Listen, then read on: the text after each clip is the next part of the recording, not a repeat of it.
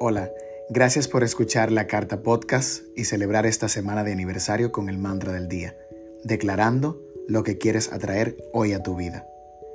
Hoy continuamos con el mantra de la abundancia.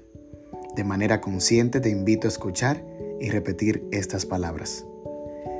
A partir de hoy declaro abundancia en mi vida, abundancia de amor en mi ser y de todo lo que me falte por tener. Hoy quiero llamar todo lo bueno para que llegue a mí sin necesidad de aferrarme a ello.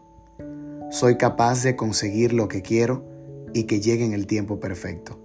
Atraigo todo lo que me hace bien y lo hago mío hasta el fin de mis días. Hoy más que nunca confieso ser una persona abundante. Por eso decido vivir ahora y vibrar siempre en alto. Este es el mantra del día, declarando lo que quieres atraer hoy a tu vida.